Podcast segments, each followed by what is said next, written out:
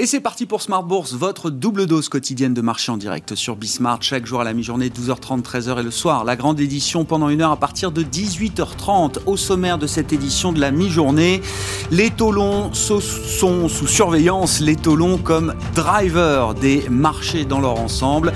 Les taux, rappelons-le, hein, les taux longs, le 10 ans américain notamment, qui reflète fondamentalement le couple croissance-inflation. Et de ce point de vue-là, on peut le dire, la température de l'économie américaine se réchauffe on a encore en tête le rebond euh, spectaculaire des ventes au détail sur le mois de janvier et des taux longs américains qui euh, évoluent désormais entre 1,35 et 1,40%, un, un niveau toujours très bas en absolu, mais la remontée s'est encore accélérée ces, dernières heures et ces, et ces derniers jours. Le taux français à 10 ans, notez-le, est proche de zéro. On n'a plus vu un taux français à 10 ans positif depuis la crise du Covid, hein, depuis euh, il y a un an maintenant. L'éclatement de la crise sur les marchés s'est produit après le 19 février 2020. Est-ce que la température remonte trop vite? C'est la question qui se pose évidemment pour euh, les investisseurs.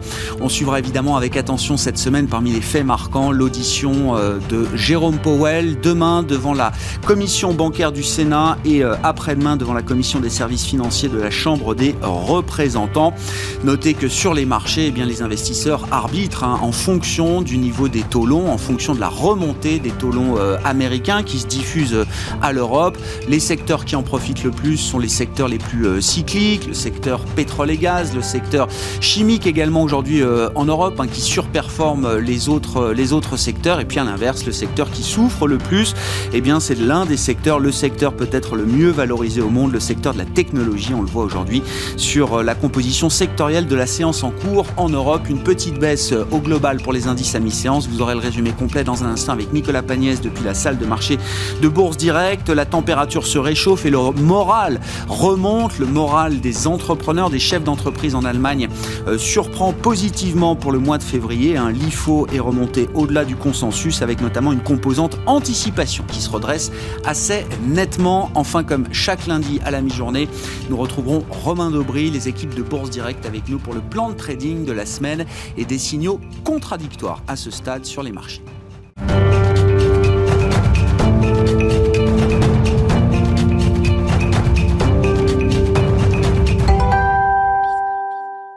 Les infos clés du jour sur les marchés à mi-séance en Europe, c'est avec Nicolas Pagnès depuis la salle de marché de Bourse Direct. La tendance est dans le rouge, toujours à la mi-journée à la Bourse de Paris, alors que les marchés scrutent de près les rendements obligataires. Les anticipations de reprise économique couplées aux perspectives du plan de relance aux États-Unis continuent de faire craindre une remontée des prix à court terme. Le 10 years break-even rate qui calcule les anticipations d'inflation à 10 ans continue à évoluer sur ses plus hauts depuis 2014 à 2,16%. Des craintes qui se ressentent dans les rendements obligataires aux États-Unis. Le taux à 10 ans est à 1,36% à la mi-journée après 1,39% cette nuit tandis que le taux à 30 ans est lui euh, à 2,15%. Une remontée euh, des taux qui euh, alimente les craintes de plusieurs experts de voir une contraction sur les marchés actions à court terme. Certains évoquent une contraction de 8%, d'autres une contraction de 10% sur les marchés, tout en surveillant le seuil d'un rendement obligataire aux États-Unis à 10 ans à 1,5% qui serait le seuil de déclenchement entre guillemets de cette contraction. Il ne reste pas moins que les investisseurs ont du mal à trancher sur l'attitude que pourrait avoir la Fed face à la reprise économique anticipée. Certains estiment que les indicateurs économiques euh, forceraient la Fed à limiter sa politique accommodante, tandis que d'autres euh, s'attendent à un désengagement en douceur de l'institution. Une ligne défendue d'ailleurs par euh, Jérôme Powell qui, dans ses dernières interventions publiques, prône une politique très accommodante de la Fed aussi longtemps que nécessaire. Jérôme Powell qui doit d'ailleurs s'exprimer devant le Congrès aujourd'hui et demain dans le cadre de sa déclaration de politique monétaire semestrielle. En Europe à présent, Boris Johnson doit dévoiler aujourd'hui son programme devant le Parlement britannique pour une levée euh, progressive des mesures de restriction. La première étape devrait être la réouverture des écoles le 8 mars prochain. En Allemagne à présent, l'indice IFO du climat des affaires s'améliore à 92,5 points en février contre 90,5 attendus, traduisant un retour de la confiance des entreprises euh, sur les prochains mois. À noter également que Christine Lagarde sera de son côté euh, entendue cet après-midi par le Parlement européen du côté des matières premières, à présent, le pétrole s'échange à la mi-journée aux alentours des 63 dollars le baril de Brent et 60 dollars le WTI. Une progression des cours qui trouve son origine dans la vague de froid aux États-Unis qui a immobilisé plusieurs raffineries, mais aussi dans les discussions en cours au sein de l'OPEP. L'Arabie saoudite a en effet fait part de sa volonté de maintenir la production à son niveau actuel, là où la Russie souhaite l'augmenter. matière première toujours, l'or reste aux alentours des 1800 dollars, tandis que le fer, l'aluminium ou encore le nickel sont particulièrement recherchés aujourd'hui. Et du côté des valeurs à suivre à la bourse de Paris à présent, Forestia voit son chiffre d'affaires se contracter de 17,5% euh, en 2020, tandis que son résultat opérationnel se contracte lui d'un peu plus de 68%. Son résultat euh, net, lui, fait euh, part d'une perte de 380 millions d'euros. L'équipementier automobile vise pour 2021 un chiffre d'affaires de moins 16,5 milliards d'euros et une marge opérationnelle aux alentours de 7%, soit des niveaux euh, proches que ceux que l'entreprise connaissait avant la crise sanitaire. Et on notera que Forestia euh, va tout de même verser un dividende de 1 euro par action au titre de l'exercice 2020. ICAD affiche de son côté un chiffre d'affaires 2020 en recul de 5,4% sur un an à 1,4 milliard d'euros. Son résultat net, lui, recule d'un peu plus de 2%, mais l'entreprise se félicite de faire mieux que prévu, notamment en matière de cash flow net courant, un niveau de cash flow net que l'entreprise souhaite continuer à faire progresser pour l'exercice en cours, ainsi que son dividende pour 2021. ICAD qui assure également que ses foncières sont particulièrement résilientes, avec des revenus locatifs en hausse d'un peu plus de 6%. Et on finit avec Beneteau, Beneteau qui annonce avoir été victime d'une cyberattaque, le forçant à ralentir, voire stopper sa production sur plusieurs sites. Nicolas Pagnès qui nous accompagne en fil rouge tout au long de la journée sur Bismart depuis la salle de marché de Bourse Directe.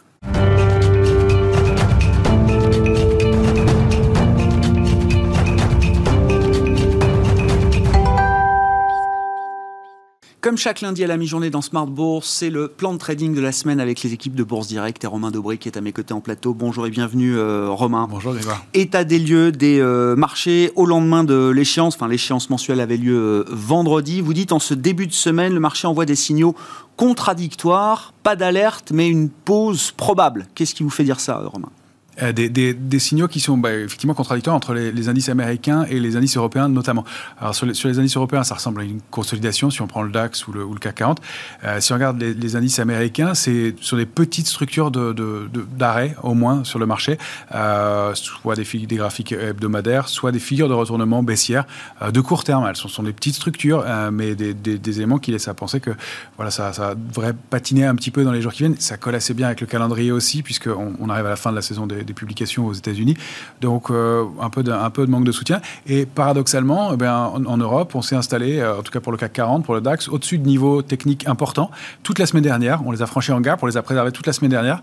Et on vient les retester aujourd'hui. Et puis là où on manquait d'intérêt sur l'indice CAC 40, vraiment, on, a, on a clôturé l'échéance avec 250 000 contrats ouverts à peu près sur l'indice parisien, alors qu'habituellement, c'est une moyenne aux alentours des 350 000. Donc, un, manque d'intérêt et un intérêt qui se creuse depuis le mois de novembre. Euh, et bien, vendredi, une hausse et, euh, et 6 000 contrats ouverts sur l'échéance du mois de mars euh, par solde, hein, puisqu'en fait, si on regarde les, au moment de l'échéance globalement, le nombre de contrats a diminué, mais il faut regarder le mois de mars, puisque le mois de février est, est, est, clôturé, donc le nombre de contrats global a diminué, mais sur le mois de mars, il a augmenté de 6 000. Donc il y a eu un peu d'intérêt dans ce mouvement de hausse de vendredi, euh, et puis un peu plus de complaisance du côté des couvertures aussi, où on avait un niveau de couverture qui était assez important depuis le mois de juin, euh, assez net, avec un ratio de couverture qui était de plus que 1,5 à 2, donc ce qui est fort.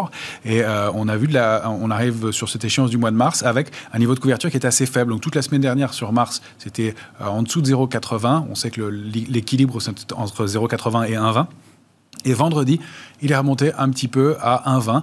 Euh, donc il y a c'est un niveau de couverture raisonnable, mais bien plus faible que ce qu'on a connu avant. Et ça se traduit par ces petits trous d'air qu'on connaît ce matin. Euh, on perd jusqu'à 1% à un moment et ça se comble assez vite et on remonte, on, ne perd plus que 0,60% maintenant. Euh, les niveaux techniques sont payés assez rapidement, mais on touche des zones cibles importantes. Mmh. Donc, euh, voilà, des signaux où un marché qui donne pas, pas beaucoup de, de drivers et puis les, sectoriellement, on voit que c'est assez ventilé. Il y a beaucoup de secteurs qui stagnent, pas mal qui baissent et quelques secteurs qui tirent leur épingle du jeu, mais c'est un peu plus faible à court terme. Ouais, avec le niveau des taux d'intérêt là, qui est justement la, la pierre angulaire des investisseurs pour réaliser leurs arbitrages aujourd'hui. Si on prend les grands indicateurs de marché, vendredi, vous étiez avec nous dans l'émission pour l'échéance mensuelle, Romain, on a beaucoup parlé de la volatilité. On peut regarder peut-être le graphique du VIX en, hebdomadaire. Un VIX, donc la mesure de volatilité du marché américain, l'indice de la peur, qui a du mal à, franchement rebaisser. On est toujours largement au-dessus du niveau des 20. Oui, tout à fait. Et on a un niveau technique, un seuil vraiment intéressant. Si on le regarde historiquement, ça s'analyse graphiquement, le, VIX, la volatilité, on voit des repères. On voit un petit canal baissier en bleu. Euh, on voit qu'on n'a pas allé chercher la dernière fois la, borne haute. On voit qu'en revanche, là, on est passé la semaine dernière sous les niveaux de 21,5. Et euh, la semaine dernière, on clôture un peu au-dessus, aux alentours de 22. On n'arrive pas à rompre ce niveau et on voit que bah, tout s'articule et c'est assez cohérent autour de ce qu'on lit sur le marché en ce moment. Donc, est-ce qu'on va réussir à aller chercher les 15 et à euh, se, calmer un petit peu ou est-ce qu'on est un peu tendu et on repasse au-dessus de 21,5 Donc, pour moi, c'est la charnière à regarder cette semaine. C'est pour ça que je voulais vous proposer ce graphique-là. Bien sûr. 21,5 sur le VIX, c'est intéressant. Euh, c'est un peu la bascule, c'est un peu peut-être ben oui, peut-être ben non, mais pour l'instant, ça glisse un peu du côté tension et un peu de retour de stress. Je ne vois pas des niveaux d'alerte majeurs, encore une fois, mais un peu de stress. Bon, dans le calendrier de la semaine, on le rappelle, il y aura alors aujourd'hui un discours de Christine Lagarde, mais surtout demain le témoignage euh, semi-annuel de Jérôme Powell qui se rend devant les membres du Congrès, donc demain devant la commission bancaire du Sénat et puis après-demain devant la commission des services financiers de la Chambre des représentants. Les taux sont au, centre de l'attention, je le répète encore une fois, donc euh, on verra si euh, le VIX évolue d'une manière ou d'une autre euh, avec ce, rendez-vous de, Jérôme Powell devant les élus américains. vous parliez des figures technique euh, des indices américains, euh, Romain, si on regarde par exemple le, S&P 500, là, quel type de, figure, de retournement est-ce qu'on peut euh, observer aujourd'hui sur le marché américain? Alors, on voit déjà qu'il y a un train très haussier, qu'on est vraiment en haut d'un mouvement haussier. généralement, ça a vocation à perdurer, sauf que là, on a aux alentours d'un niveau de résistance 3917 points eh bien, ce qu'on appelle une structure de, de, bougie qui s'appelle une couverture en nuage noir. Euh, donc, ça donne un peu le ton. Euh, c'est pas un, drame de bougie en soi, mais ça donne au moins un signal de coup d'arrêt dans le marché. Qu'est-ce que c'est? C'est euh, en haut de marché, une bougie verte qui est suivie, alors il faut, elle n'est est pas très grande, mais elle est quand même assez significative, suivie d'une bougie rouge qui a fait un nouveau plus haut et qui va clôturer dans la bougie verte précédente et dans l'idéal pour former, pour valider cette figure, en dessous de la médiane, en dessut du milieu de la bougie verte. Donc c'est très technique, mais ça a l'air des détails. Mais là, en l'occurrence, c'est pile le cas. On termine un peu, enfin, pile sous la moitié de la bougie, de la bougie d'il y a 15 jours sur le S&P, et euh, avec cette invalidation. C'est simplement techniquement le fait que les vendeurs, euh, les acheteurs voulaient reprendre la main pour un nouveau mouvement aussi, une nouvelle impulsion haussière, et on voit qu'ils n'arrivent pas à le faire et que ce sont les vendeurs qui, conservent la main. Donc, euh, un niveau très technique qui, qu'on va voir ben, en, zoomant sur un graphique journalier, si vous voulez, avec de possibles figures de retournement baissière. Donc là, cette fois-ci, c'est le graphique du S&P en journalier. On a une petite structure qui est assez propre d'ailleurs, en épaule, tête, épaule. J'ai même pas mis les, elle est petite, elle est tellement petite que j'ai pas mis les, éléments, mais vous les voyez bien, avec cette petite ligne de coup à 3885 points. C'est pour moi l'alerte de court terme sur la S&P. On est juste en dessous en ce moment, 3875 points, euh, avec des, accélérations possibles qui sont vraiment faibles hein, compte tenu du mouvement de hausse qu'on a connu. Encore une fois, mais euh, des, retournements, des retracements de l'ordre de 2,5% au minimum. Mais on pourrait aller retracer jusqu'à 5% sans invalider du tout le mouvement haussier et faire une pause dans le marché. Donc euh, ce signal-là, cumulé à la, couverture nuage noir, voilà, des petits signaux de, pause à court terme et en but sur des niveaux de résistance importants. Rien de, rien de grave, mais euh, voilà, c'est le sens pour la, pour la semaine a priori, euh, sauf si on invalide ces niveaux-là.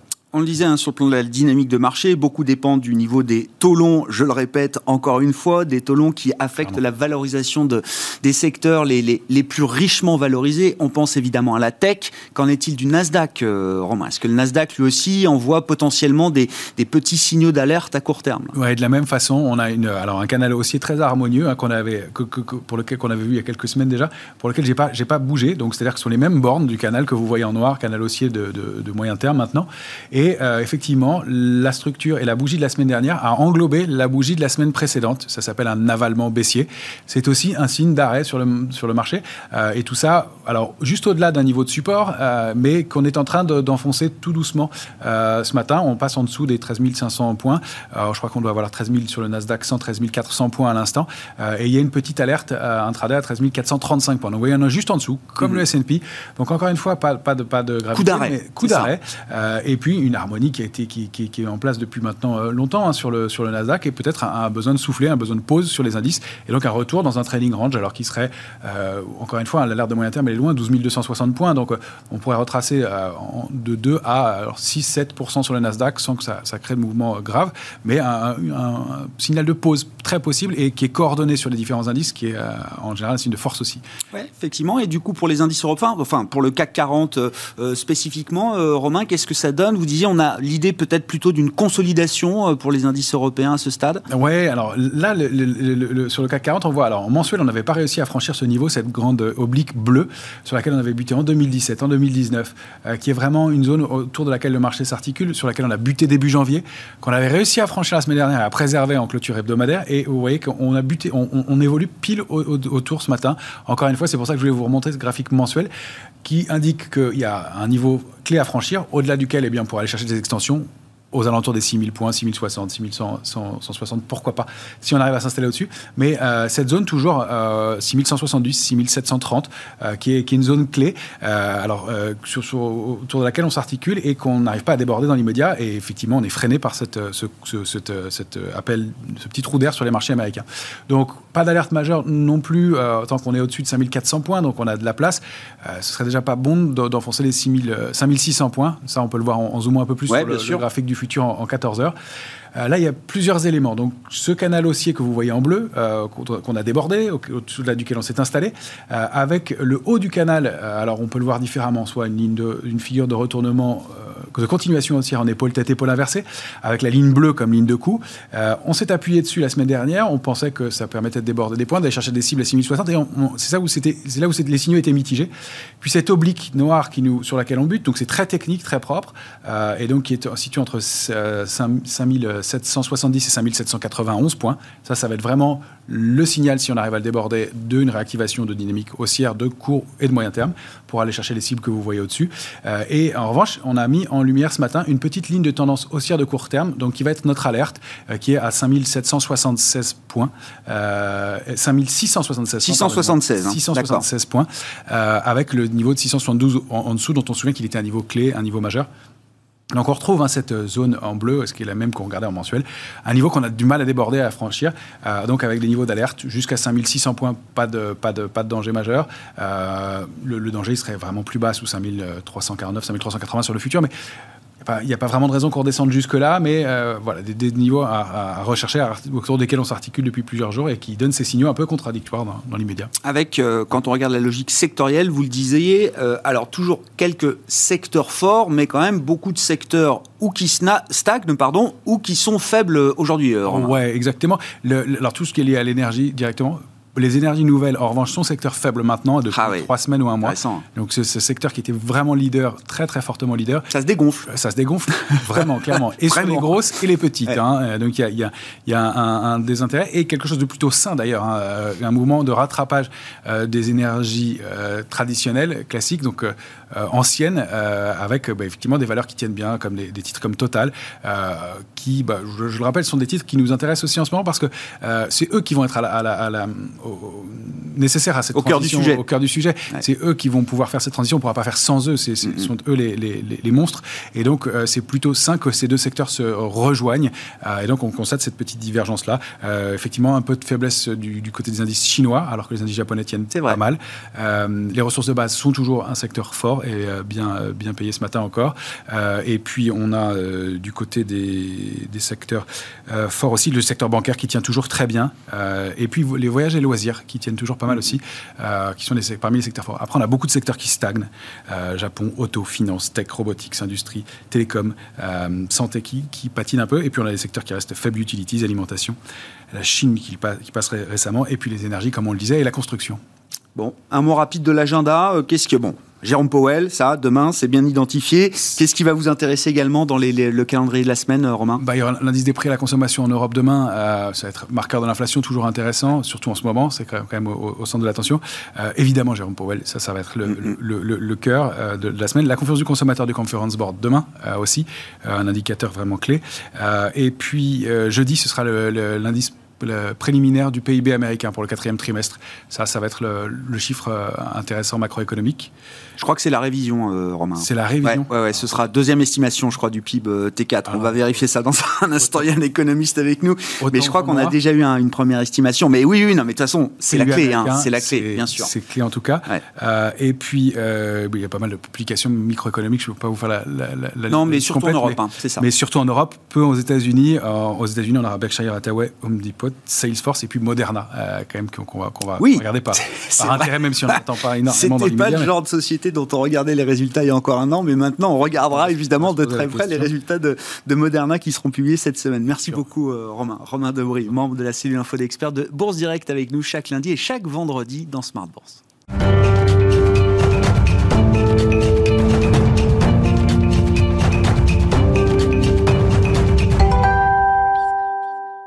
Et oui, le sujet, c'est le sujet de la température de l'économie euh, américaine. C'est le sujet clé pour les marchés, pour les investisseurs. Et Thomas Kosterg est avec nous, comme euh, chaque lundi à la mi-journée dans Smart Bourse, en visioconférence depuis Genève, économiste senior en charge de suivre les États-Unis chez Pictet Wealth Management. Bonjour et bienvenue, euh, Thomas.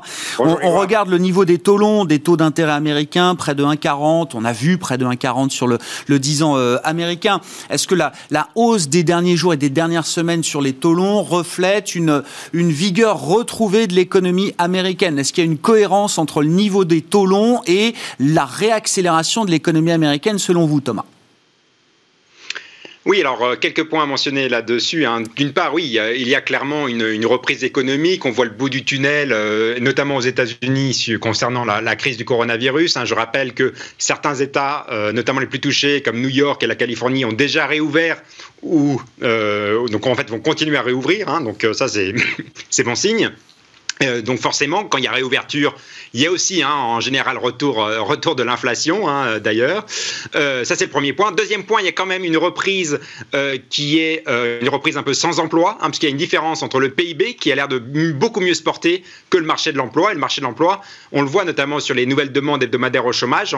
On, a un marché de l'emploi qui a tendance à stagner à cause notamment des emplois des services qui restent, restent déprimés. Donc on a encore quand même une, économie à plusieurs vitesses, mais néanmoins quand, quand on regarde le PIB, euh, oui, il y a une reprise et au, premier trimestre, avec cette réouverture, euh, on peut avoir en effet un PIB euh, qui est potentiellement et même meilleur, meilleur qu'attendu après un certain surplace depuis plusieurs semaines. Qu'est-ce qui peut ressortir du discours de Jérôme Powell, justement en lien avec ses fondamentaux économiques et la situation de marché euh, Thomas, il s'exprime demain devant la commission bancaire du, euh, du Sénat. Est-ce qu'il va prendre acte de l'amélioration de la dynamique américaine, modulo la question du marché du travail hein, Vous incitez dessus depuis, euh, depuis des mois, Thomas, ou est-ce que déjà, au regard du niveau atteint par les taux longs américains, 10 ans, mais on peut regarder plus loin sur la courbe également, est-ce qu'il y a déjà un besoin du côté de la Fed de, de, de faire un peu de damage control d'une d'une certaine manière. Oui, alors déjà, le, grand débat aux États-Unis à l'heure actuelle, c'est concernant donc le, plan de, stimulus de Joe Biden de 1900 milliards de, dollars euh, à, mettre en perspective de, l'output gap, hein, le trou du PIB, qui représente environ 600 milliards. Hein. donc une analyse simple, voire même un peu simpliste à mon goût, euh, c'est de dire que si on remplit euh, ce, fossé de 600 milliards par 1900 milliards, il y aura surchauffe de l'économie. Donc point numéro un, Jérôme Powell va dire que ce n'est pas le cas. Hein. ça a été la ligne de la Réserve fédérale depuis plusieurs semaine déjà de dire qu'il n'y aura pas de surchauffe et que même ce plan de Joe Biden est nécessaire à l'économie. Et donc que la Fed ne changera pas ses paramètres de politique monétaire, euh, quoi qu'il en soit, par rapport à ce, à ce, à ce plan euh, budgétaire. Hein, ce qui n'est pas euh, gagné d'avance, puisque les marchés ont tendance à penser le contraire, c'est-à-dire qu'il y aura surchauffe et donc il y aura un regain d'inflation que la Fed devra resserrer les taux. D'ailleurs, point numéro 2, le marché a tendance à maintenant rapprocher le pricing des premières hausses de taux à mi-2023 ce qui est probablement trop tôt hein, pour la Fed. Donc ça va être intéressant de voir comment Jérôme Powell, quelque part, euh, bah, résiste et repousse euh, les attentes concernant la première hausse de taux, parce qu'à mon avis, hein, Jérôme Powell n'a pas envie d'envoyer un signal que la hausse de taux se rapproche. Il va insister sur le fait que les achats d'actifs euh, continuent jusqu'en, à mon avis, hein, il n'y aura pas de réduction avant 2022. À mon avis, euh, on est toujours dans un régime, euh, dans un régime économique où la Fed euh, essaye de contrôler, y compris les taux d'intérêt long terme, puisque elle a toujours peur. Hein, il y a le principe de précaution, à mon avis. Elle a peur que, à cause de toute la dette accumulée dans le système économique, que voilà, ça fasse chavirer l'économie américaine dans une dans une récession. Donc, à mon avis, la, Fed regarde de très près les taux longs. On n'est pas encore complètement dans les zones de danger, hein, à, à, mon avis, mais je pense que voilà, Jérôme Powell va gentiment et implicitement envoyer des signaux en disant attention, euh, nous ne sommes pas du tout prêts à remonter les taux d'intérêt. Bon, on verra si la parole suffit encore à ce stade ou si la, Fed a besoin peut-être d'être plus euh, proactive encore pour convaincre le marché qu'il n'y aura pas de surchauffe, de, surinflation et que le euh, les taux longs doivent rester à des niveaux, euh, à des niveaux contenus. Ce sera à suivre demain. Sur, le front des débats budgétaires, Thomas, vous l'avez dit, effectivement, on se dirige vers un paquet de 1900 milliards de dollars. Enfin, c'est le, montant initial voulu par les démocrates et l'administration Biden qui a toutes les chances de, ressortir tel quel, d'une certaine manière, des débats euh, au Congrès qui vont commencer à la Chambre des représentants de manière euh, euh, importante cette semaine Ou est-ce qu'on est toujours sur l'idée qu'il y aura forcément un compromis entre républicains et, démocrates sur ce montant en tant que tel? Oui, non, je pense que c'est la surprise de cette année, c'est-à-dire que le paquet de 1900 milliards pourra, à, la sortie, sur la ligne d'arrivée, être à 1900 milliards. Hein. on avait des attentes, quand on regarde les enquêtes de Wall Street, les gens attendaient plutôt 1000 euh, milliards de dollars. Et maintenant, bah, on voit que bah, les 1900 milliards euh, bah, peuvent finalement arriver sur la ligne d'arrivée. Euh, Joe Biden a choisi une stratégie qui est plutôt d'aller solo, c'est-à-dire sans les républicains. Donc il compte sur le, fait que le front démocrate sera uni, notamment les 50 sénateurs démocrates qu'ils seront, qu'ils resteront soudés pour faire passer cette loi, parce que c'est une loi hein, qui est passée avec une procédure très spéciale. Hein. c'est la procédure de réconciliation budgétaire aux États-Unis, qui d'ailleurs peut être utilisée qu'une seule fois par an. Euh, mais voilà, avec euh, ce procédé, euh, cette méthode hein, d'aller un peu solo, il semblerait qu'en effet Joe Biden puisse passer les 1900 milliards de dollars tout seul. encore une fois, je le rappelle, hein, il y a une critique de certains économistes qui pensent que ça va amener la surchauffe, mais les économistes du, camp Biden et aussi la Réserve fédérale disent que ce plan est, très nécessaire pour soutenir l'économie et donc on, on, on verra. Moi, je pense toujours que le multiplicateur budgétaire euh, va rester assez faible. Hein. Euh, à mon avis, on est sur du 0,2, 0,3. Euh, c'est pour ça que je ne pense pas qu'il y aura une surchauffe liée à ce, plan, budgétaire. Mais néanmoins, la hausse des taux d'intérêt qu'on a vu dans la foulée hein, de, ce, plan peut inciter à la prudence, notamment s'il devait y avoir davantage de plans dans, le, futur, puisque encore une fois, le risque là, c'est de voir un plan qui est contre-productif avec une hausse des taux d'intérêt qui contrecarre l'aspect de stimulation euh, du, de, de, l'apport budgétaire. Oui, effectivement, c'est le point qui est fait par euh, Summers et, euh, le, camp des keynésiens qui s'inquiètent d'un soutien trop important à la, à la demande. Hein, les keynésiens s'entre-déchirent. Oui, parce que le, point de Summers, c'est de dire, attendez, il, faut pour la croissance potentielle un vrai plan d'investissement d'infrastructure et c'est sans doute là qu'il faut peut-être faire, faire très très gros plus que de continuer à envoyer des, des chèques à tout le monde sans discrimination. Est-ce que on a toujours l'idée, et du côté de la l'administration Biden qu'il y aura aussi un plan d'infrastructure peut-être massif après ce, cet énième plan de soutien pour euh, l'économie et les ménages américains, Thomas oui, euh, tout à fait. Hein. Euh, donc la particularité de ce plan, c'est qu'il c'est un plan donc, de budgétaire de soutien à la demande euh, qui intervient alors que l'économie réouvre. Hein. D'où évidemment là, les, soucis et les questions de, certains qui disent mais à quoi ça sert de stimuler l'économie alors que l'économie est en phase de réouverture, ce qui n'était pas le cas il y a plusieurs mois quand on fermait l'économie. point numéro un. Point numéro deux, en effet, il y a un problème de multiplicateur budgétaire. Je l'ai déjà dit, mais finalement l'argent qui est investi, qui est injecté comme ça de façon non ciblée, se retrouve pas forcément dans la dépense. Hein, puisque d'ailleurs on voit qu'il y a plutôt des pertes en ligne entre guillemets. Euh, ça va même dans le marché financier et dans la dans la spéculation boursière. Hein, donc c'est un vrai point hein, de, de, Larry Summers. Maintenant le troisième point c'est euh, en effet quid de la productivité et de la croissance potentielle? Et en effet Joe Biden devrait annoncer hein, euh, un, plan d'infrastructure notamment dans l'énergie verte pour accompagner la transition économique qui d'après lui pourrait mener à de nouveaux emplois. Et, et pour faire le lien avec ce que je disais au début, en effet le vrai problème problème de la reprise actuelle, c'est que c'est une reprise sans emploi, avec un gros trou dans le marché de l'emploi, alors que ce n'est pas le cas au niveau du PIB. Euh, les, sociétés américaines ont été euh, très agiles et très efficientes dans la reprise, mais voilà, ça s'est quelque part fait euh, au détriment de l'emploi. Merci beaucoup Thomas. Merci pour votre éclairage hebdomadaire sur la situation américaine. Chaque lundi à, la mi-journée, vous êtes avec nous en visioconférence depuis Genève. Thomas Kosterg, économiste chez Pictet Wealth Management. C'est la fin de cette édition de la mi-journée de Smart Bourse. On se retrouve ce soir en direct à 18h30.